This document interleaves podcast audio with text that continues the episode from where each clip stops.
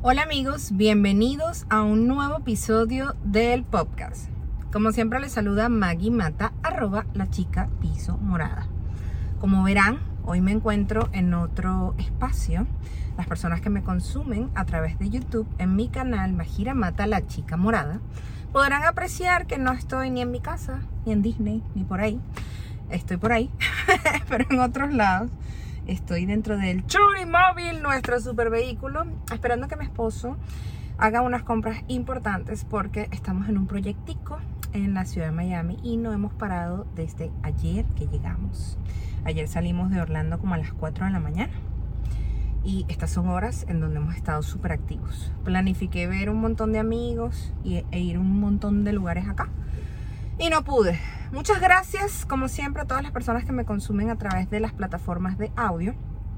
Y comienzo este episodio ofreciéndoles disculpas. La primera disculpa porque la semana pasada, el episodio que grabé eh, antes de ir a la piscina de mi edificio, resulta que tuvo un error, sobre todo en las plataformas de audio. Y un par de magidores me informaron, o popseros mejor dicho, me informaron el martes que solo se escuchaban 12 minutos del episodio. Entonces, eh, el martes fue un día concurrido para mí. De eso les quiero hablar el día de hoy. El martes pasado, hace una semana exactamente. Y eh, bueno, tuve que sacar el episodio que ya había liberado, borrarlo, volver a editar, no sé qué. Y bueno, lo saqué, todo chévere, ahora sí se escucha. Pero tuve un retraso de una semana en montar el video que ven solo las siete personas que me consumen en video. Pero posiblemente hoy en la noche, si el wifi del Airbnb que estamos rentando eh, funciona, pues lo haré. Fíjense, el episodio de hoy no va a ser ni lleno de magia, ni mm, con emoción o con ilusión. Más bien es un episodio un poco triste porque eh, les quiero hablar sobre el desapego o el apego y sobre las despedidas. Eh, si me sigues a través de mi cuenta de Instagram, arroba la chica piso morada, sabrás que he hablado muchas veces que, bueno, en comparación a la mayoría de la gente de mi edad, considero que he sido una persona muy afortunada porque la mayoría de mi familia materna, que fue con la que me crié, es súper longeva. Además que es un súper matriarcado porque la mayoría son mujeres. Son personas súper mayores. Ahora, ¿qué sucede? Este, también les he hablado eh, a través de todas mis plataformas que yo soy hija única del lado de mi mamá y que soy la más chiquita. Y por cuestiones familiares que he ido comprendiendo a raíz de las constelaciones, eh, bueno, yo soy la hija de todo el mundo porque muchos decidieron no tener familia ni reproducirse. Entonces, eh, cuando tenían mi edad, a los treinta y tantos, que fue cuando yo nací, pues una gente es activa, cha, cha, cha, no hay rollo.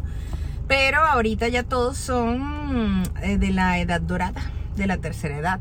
Entonces, hace un par de años, eh, mi tío mayor, que fue una persona súper importante para mí, porque era quien me recibía en las vacaciones en Mérida, él, bueno, falleció de viejito, creo que mi tío ya tenía noventa y tantos años y sus últimos días no fueron los mejores. Eh, toda mi familia siempre ha sido, digamos que bien clara de que no quieren depender de alguien que los cuide. Y creo que precisamente por ese temor, justo las dos personas que han fallecido, que ya se han despedido, sus últimos dos años la han pasado así, con cuidados no cuidados intensivos, por suerte no han sido enfermedades graves, pero han sufrido de situaciones tipo ACV que luego los dejan con ciertas condiciones y han requerido de la ayuda de sus hijos, de sus sobrinos, de su pareja, etc. Eh, la gran mayoría es soltero y la gran mayoría no tiene hijos. Entonces, bueno, por suerte los dos mayores que sería mi tío el de Mérida y luego le seguía mi tía Dora, pues ya se despidieron. La semana pasada eh, justo estamos acá en época de Semana Santa o Spring Break y decidimos viajar un día a una playa que se llama Clearwater, que está un poco cerca de Orlando. Y bueno, estuvimos como dos horas manejando, como una hora buscando puesto de estacionamiento y tal. Y cuando nos disponíamos a pasear románticamente abajo un muelle para sacarme fotos y grabar videos, pues recibí una llamada. Esa llamada yo la he atraído, grave error, por eso hay que reprogramar la mente. Porque bueno, yo sé que todos están mayores, yo sé que todos están en Venezuela, yo sé que, bueno, la gran mayoría depende de mí, más allá de que es un compromiso emocional. Este, bueno, a nivel de jerarquía, pues uno tiene que establecer prioridades, ¿no? Y evidentemente mi mamá es la prioridad y luego le sigue mi tío, que es mi papá.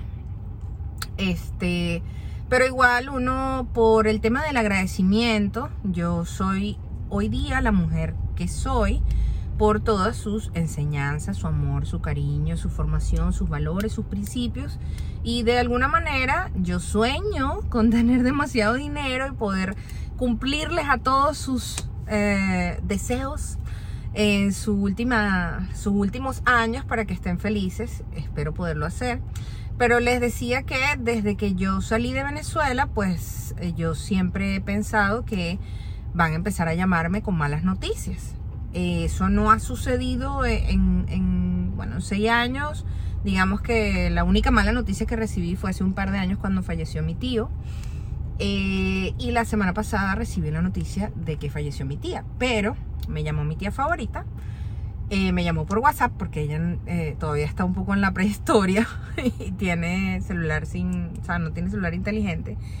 Y cuando me llamó, me llamó llorando y de repente a mí se me paralizó el mundo como en un minuto y empecé a pensar, ¿quién será?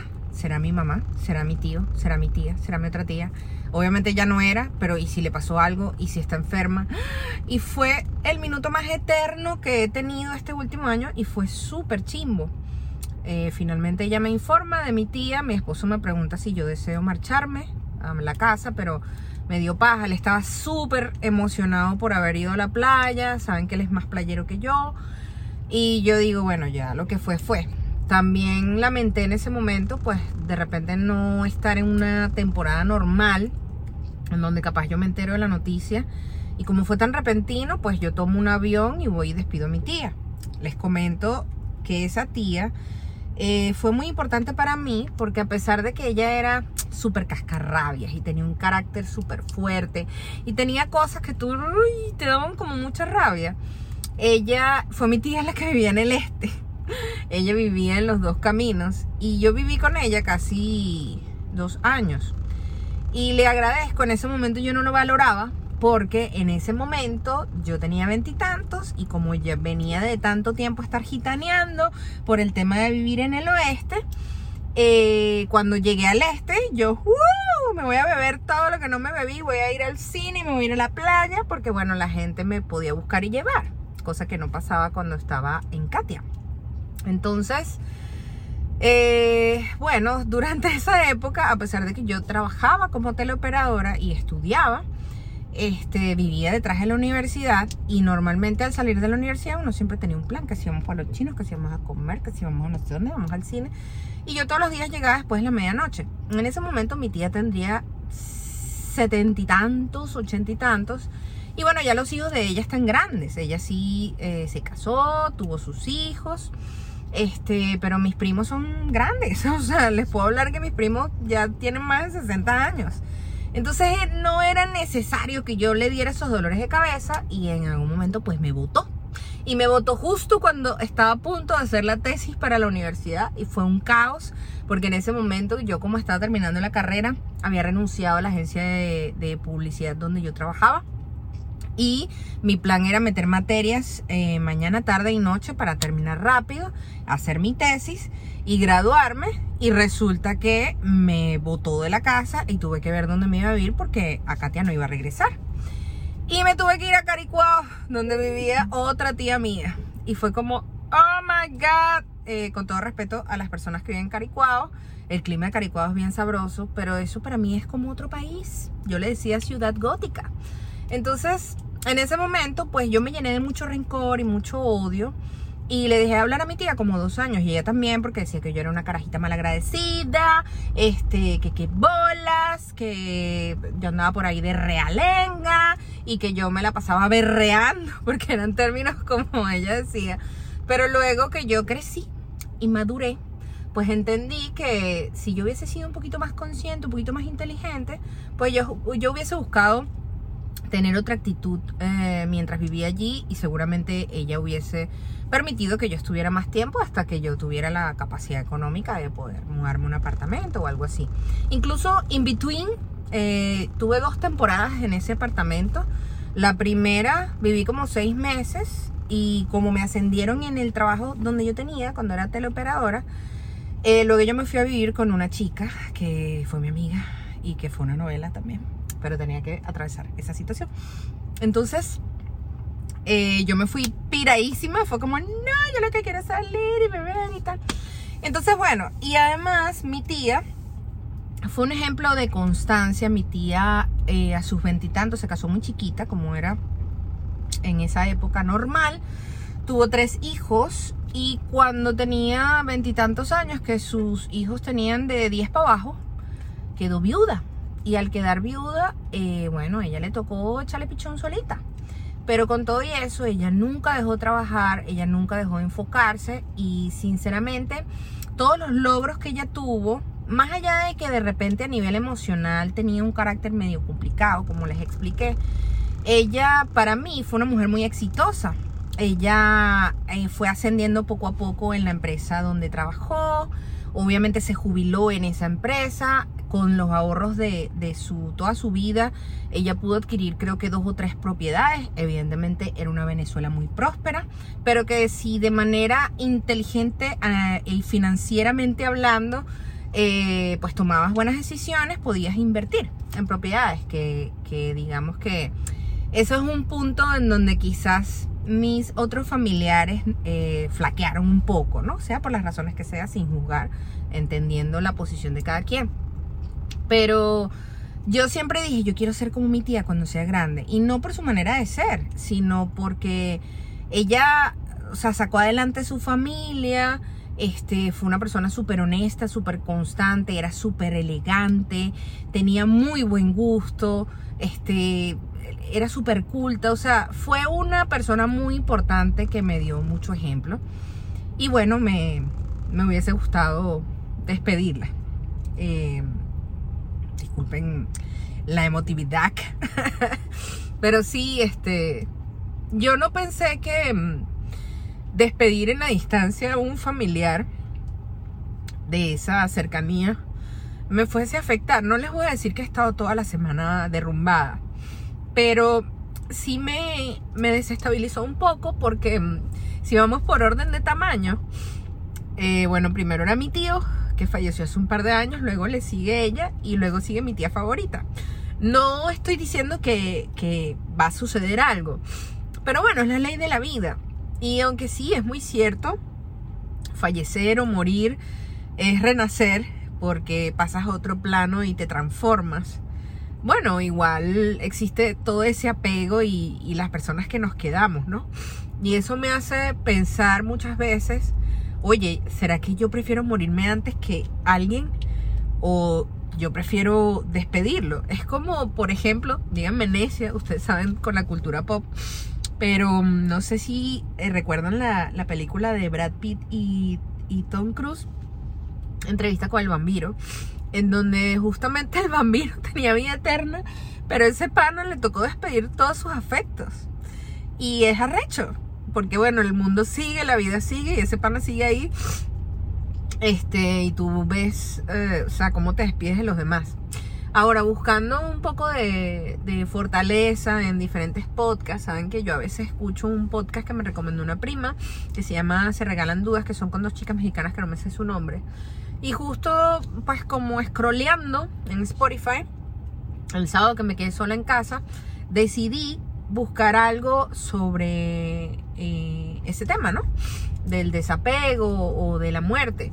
Y hubo un testimonio de una invitada que ellas tuvieron eh, de una persona, bueno, súper simpática, súper, ¿sabes? Joven, con mucha energía, que tuvo una bebita de tres años y falleció y obviamente ya cuenta cómo fue el proceso, fue muy repentino, es súper chimbo. Yo siempre digo que soy afortunada porque, bueno, he despedido personas mayores que vivieron toda una vida. Yo he tenido cercanía con personas que han tenido que despedir sobrinos y es algo que, o sobrinas, es algo que te marca completamente, ¿no? Pero también existe como que el tiempo del alma en la tierra en donde, bueno, tú tienes como una misión que cumplir y no sabes cuánto tiempo. ya va pasando una persona, estoy en el estacionamiento. Entonces ella decía que ella no superó el duelo, que es importante atravesar por un duelo en ese proceso, pero que no lo superó hasta que entendió que los seres humanos somos energía y que la energía se transforma. Entonces, eh, como ritual de despedida, fue muy bonito también eh, hoy conversando con mi prima, que es la hija de mi tía, porque la señora Rosa Monroy, yo le escribí la semana pasada preguntándole qué me sugería con este tema de lo de las constelaciones que podía hacer para, para, bueno, despedir a mi tía. Y ella me invitó a que le escribiera una carta agradeciéndole a mi tía todo lo lindo que tuvo y enalteciendo sus logros.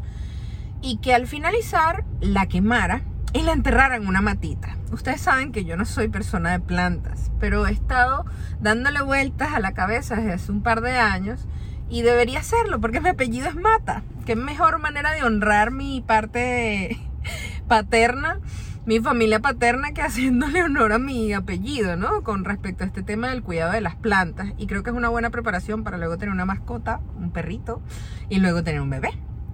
Entonces, eh, la señora Rosa me sugirió que comprara una plantita y que las cenizas las echara allí. Entonces, hablando con mi prima, eh, bueno, la situación por suerte el seguro funerario pues cubrió la cremación de mi tía. Lamento que no se pudo cubrir como una especie de velorio porque por el tema del COVID no lo están haciendo y para hacer una misa en el cementerio del Este estaban cobrando 250 dólares que en ese momento no tenía, si los hubiese tenido los aportara. Este, pero bueno, Dios sabe por qué hace las cosas. Y bueno, decidieron hacerle una, una misa el fin de semana en la capilla que estaba cerca de, de su casa y ya les entregaron las cenizas. Entonces estaba hablando con mi prima a ver cómo se siente y tal. Y me dijo, bueno, las tengo aquí en la casa. Entonces yo pensaba, oye, ¿cómo me sentiría yo si tuviera las cenizas de algún familiar en mi hogar? A mí me parece un poco bizarro. Porque, bueno, yo entiendo que somos energía y todo, pero creo que me daría un poquito de miedo. Este, incluso mi abuelita en paz descanse, que murió justo hace 16 años en esta misma semana. Eh, las cenizas están en, en casa de un primo en Mérida y a mí me diera miedo. Entonces, deliberando con mi esposo, los dos como que hay lugares en, el mundo que yo no sabía, en donde tú puedes tener las cenizas y pagas una mensualidad, así tipo un cementerio. Eh, y bueno, hay gente que lo tira al mar y tal. Este, no creo que mi tía haya dejado alguna indicación, porque creo que lo de la cremación se ha vuelto común en Venezuela por temas económicos. Eh, pero mi prima me dijo, ¿sabes qué? Yo como que voy a sembrar una mata y las pongo allí. Y me pareció súper bonito porque tiene que ver con el mismo tema de lo que yo iba a hacer con la carta. Este, justamente esta semana eh, posiblemente haga una colaboración con una, una empresa que se dedica a esa parte de, las plantas y vamos a ver qué, qué bonito surge porque nada es casualidad y todo está conectado. Y justamente luego que fallece mi tía, bueno, la gente de Relaciones Públicas de esta marca me, contactó para ver si quería hacer una colaboración y yo dije que sí, vamos a intentar hacer honor a mi apellido. Entonces, bueno, luego les cuento, pero fue muy liberador poder escribir esa carta a mi tía y cuando la quemé sentí que llegó. Además que por cosas del destino, cuando recibí la noticia estábamos en la playa y a medida que se fue yendo la gente, saben que está anocheciendo por el cambio de horario y todo esto, después del equinoccio. Equinoccio suena potaxio. este, está anocheciendo como a las 8 de la noche. Ahorita son las 6 de la tarde y mira, estoy en la golden hour, que normalmente es a las 5. Este, um, entonces, en el mar, ya cuando se fue la gente, pues en un momento como que me puse a conectarme con la naturaleza. Yo, más allá de que sí, no sé nadar y todas esas cosas que yo les he dicho, en el agua sí, yo puedo que sienta paz porque siento que te limpia, te purifica. Y muchos rituales que mi esposo y yo teníamos cuando vivíamos cerca de la playa, pues justamente era lanzando al mar la- las cosas que queríamos que se llevara. Entonces, bueno, no sé, les estoy compartiendo esto. Espero que mi mamá, cuando escuche esto, mis familiares, pues no se sientan ofendidos ni expuestos, porque de verdad esta comunidad moradística es una de las mejores cosas que me ha pasado. Gracias de corazón por todos sus mensajes. Evidentemente, la semana pasada no estuve nada activa en redes porque no sabía qué postear. Pero bueno, la vida continúa y honrando la constancia de mi tía, el fin de semana, hablando un poco de la magia de Disney, un tilín pues, fui a Epcot. Saben que eh, les he comentado que bueno, Florida está abarrotado de turistas, incluso hasta en Miami hubo disturbios y tal, un pego, da. Este, porque bueno, creo que la gente como estuvo tanto tiempo encerrada, pues este año está desatado. Margarita Semana Santa.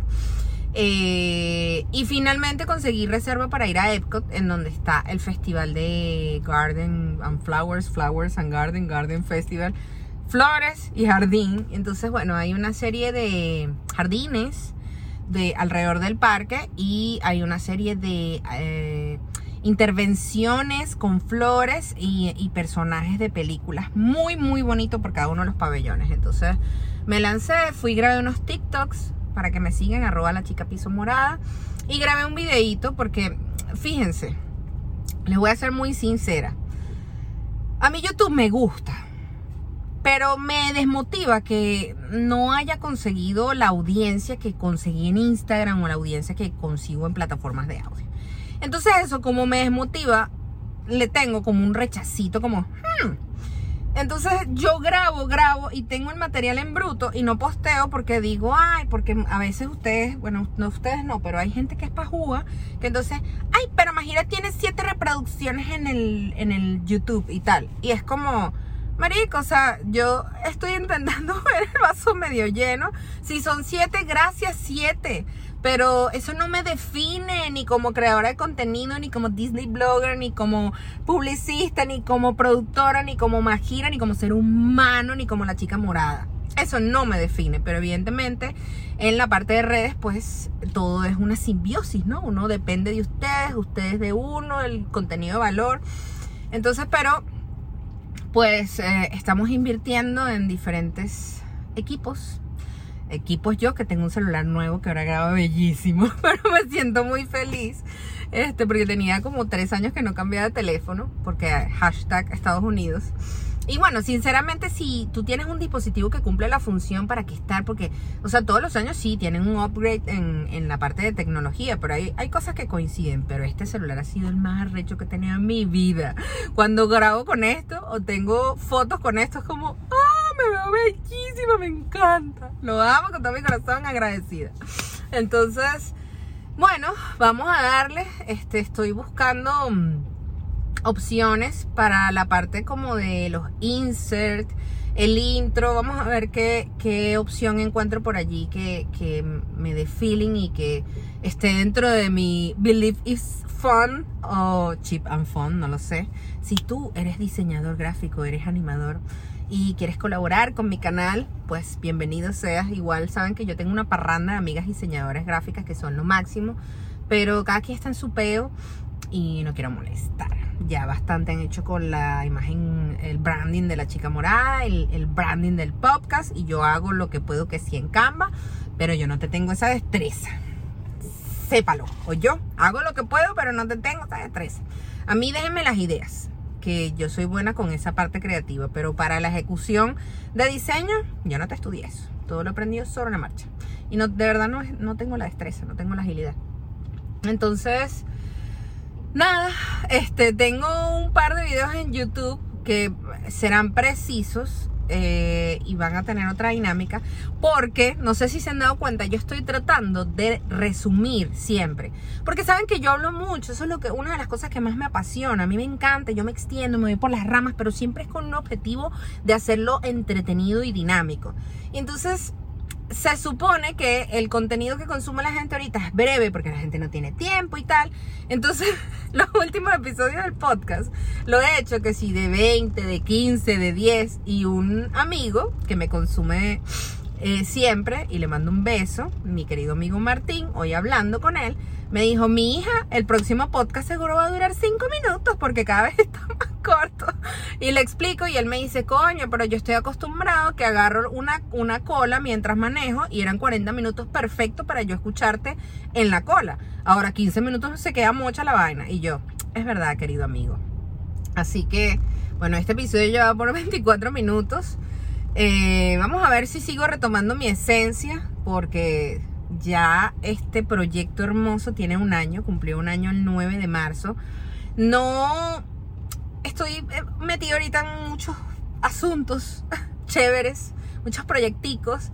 Y sinceramente no, no le di importancia, pero agradezco con todo mi morado corazón todas las personas que han estado conmigo este último año.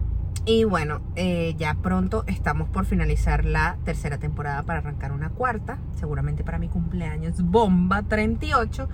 Así que nada, gracias, gracias, gracias. Vamos a ver si me lanzo algo de celebración para celebrar la vida, para celebrar las maravillas, las bendiciones, la reprogramación, me alegré despertar y la magia morada y la magia de Disney y todas las cosas buenas y maravillosas que nos están pasando y que me están pasando y que bueno, me encanta compartir con ustedes porque ustedes son lo máximo de la vida. Así que ya 26 minutos de episodio. Vamos a ir eh, finalizando eh, les mando un beso enorme. Les mando un abrazo. Gracias por escuchar mi, mi duelo a nivel de audio y a nivel de video. Este, sorry por la tardanza con respecto a esto, pero bueno. Estaba de luto, pero ya no más. Ya no más tristeza, que seguramente donde está mi tía está muy feliz y se está transformando en otro ser vivo maravilloso para tener una vida plena y feliz. Así que gracias por escucharme. Nos vemos la semana que viene en un nuevo episodio del podcast. Este episodio fue presentado por Najimel, Maguali Design, María Alexa Costa.